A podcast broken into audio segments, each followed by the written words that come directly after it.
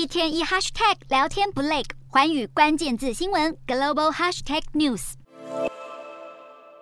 反复的折着像纸一样的平板，这其实是一项将有机半导体融入一体，再涂装在物体表面上的技术。它还可以让影像显示在上面。日本半导体展示会在十四日登场，会场上展示着各种半导体相关产品，包括特斯拉车上的半导体，从电动车身上拆解下来就展示在旁边，好让大家参观。这次的展示会虽然已经是第四十六届，但日本首相亲自来到现场，这可是破天荒的第一次，展现了日本发展半导体的决心。由于作为半导体出口大国的台湾，经常处于地缘政治的威胁中，让日本认为有必要确保半导体供应的安定。日前，有丰田汽车、Sony 等八家日本公司共同出资成立的 Rapidus 就宣布要与 IBM 合作，设定的目标是在二零二七年之前量产两纳米的晶片。日本政府也会给予 Rapidus 一百五十多亿台币的补助金。其实，在一九八零年代，当时的日本也曾经是半导体大国，市占率达到五十趴。但由于美国认为日本的市占率太高，于是和日本签订了协定，要求日本增加其他国家的半导体进口。随后，日本的市占率就掉到了十趴。半导体业已经没落许久的日本，能否重返往日的荣光？值得大家屏息以待。